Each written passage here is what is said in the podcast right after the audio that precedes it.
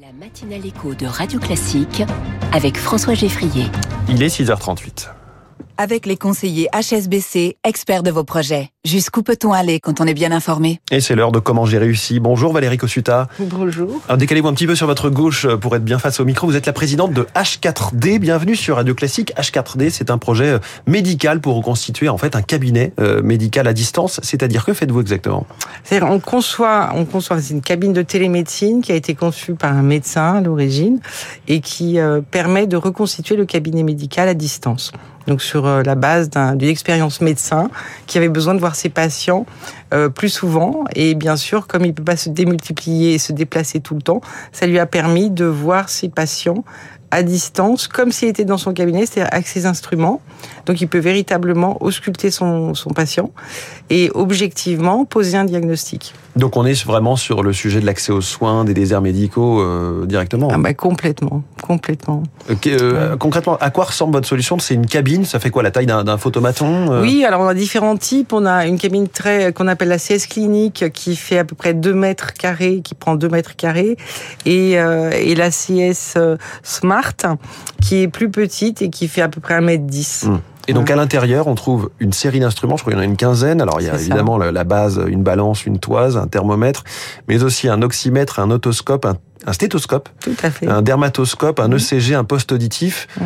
Donc euh, on va dire l'équipement de base d'un médecin. Mais est-ce que le, le, patient sait faire tout ça Après, Même le stéthoscope, par exemple? Ah oui, c'est une bonne question. C'est surtout le médecin qui sait le faire. Ouais. Donc c'est le médecin qui accueille son patient et qui euh, qui va le guider. Donc on est en vidéo. Avec voilà. Lui. Donc évidemment, euh, les années de recherche ont servi à ça, l'ergonomie, de façon à ce que ce soit facile à utiliser, instinctif, intuitif, et que le médecin puisse guider facilement son patient.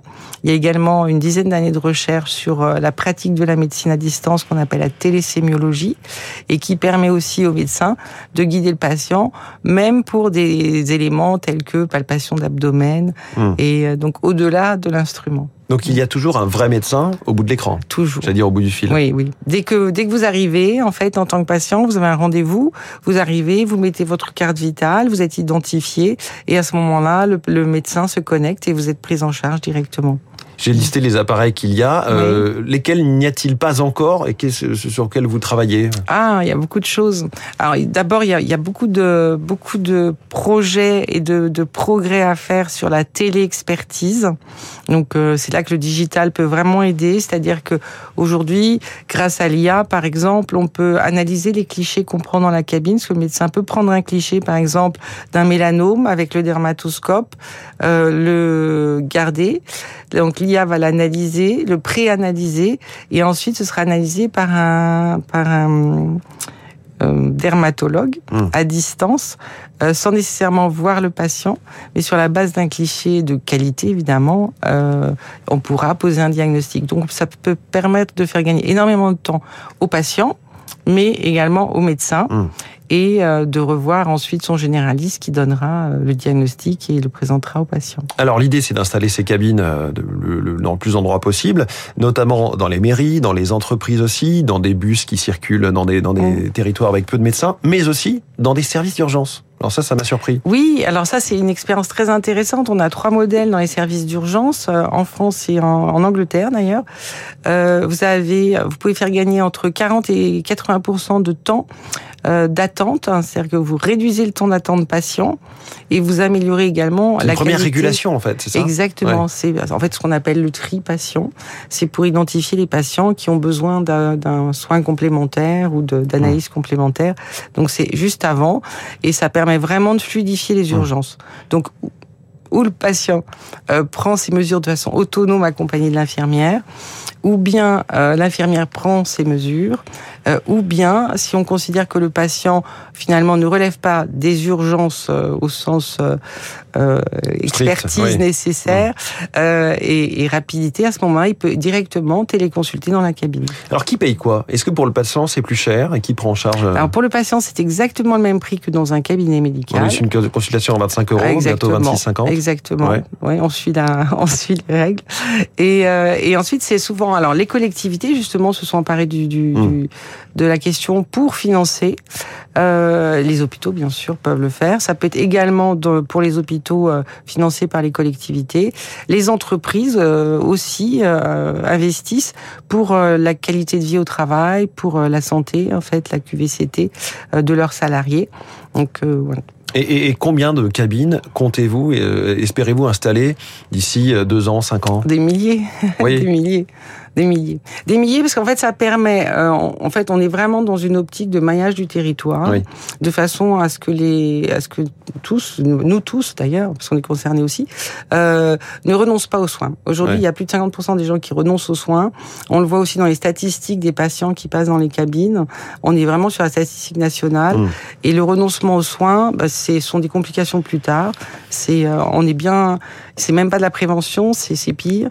Mmh. Euh, Alors quand même une une remarque, on est sur les, mm. on est dans les territoires, mm. on est euh, avec une population qui, pour celle qui a besoin d'aller chez le médecin, est, souvent peut-être un peu plus âgée. Il y a cette question de l'électronisme, hein, euh, un Français sur cinq, en gros, qui vraiment galère, ne serait-ce que pour euh, déclarer ses revenus sur le site des impôts. Comment vous faites face? Parce que cette cabine, c'est avant tout du numérique. Oui, alors à la fois c'est relativement simple parce que vous pouvez prendre rendez-vous. On a un, un, service de coordination qui permet également de prendre le rendez-vous par téléphone. Euh, c'est vrai qu'aujourd'hui c'est plus simple de le faire euh, ou sur internet ou sur un téléphone, c'est vrai.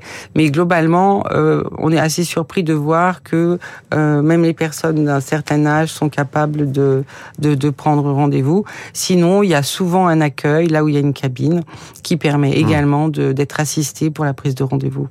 Où sont vos médecins? Qui sont-ils? Parce qu'on a quand même une pénurie de médecins au départ. C'est ça qui explique qu'on a des déserts médicaux. Oui. Comment fait-il qu'ils soient disponibles pour vous? Alors c'est différent parce qu'en fait on a les médecins du territoire bien sûr, on a aussi euh, des accords avec des centres de santé qui viennent euh, euh assurer la, la, couverture euh, en cas de en cas de manque. Mais c'est vrai que la télémédecine permet aux médecins de compléter ou de se faire aider par un par un autre collègue. par exemple, on a dans un village, on a on a installé une cabine de télémédecine et il y a un jeune médecin qui s'est installé. Pourquoi? Parce que ce jeune médecin s'est dit ben, j'ai euh, un recours euh, si j'ai des patients que je ne peux pas prendre. il y a la, de dermatologie par exemple. Euh. Voilà, par hmm. exemple. j'ai une cabine de télémédecine à côté. Pour les gardes, il y a un collègue peut m'aider grâce à la cabine de télémédecine. Donc c'est vraiment un complément et un service. Il faut le voir comme un service également pour hmm. les médecins. C'est la qualité de vie, c'est la qualité de vie au travail des médecins, on va dire. Voilà, ça s'appelle H4D. Merci beaucoup Valérie Cosuta d'être venue ce matin en direct dans Comment j'ai réussi sur Radio Classique. Très bonne journée. Je vous en prie. Il est 7h moins le quart.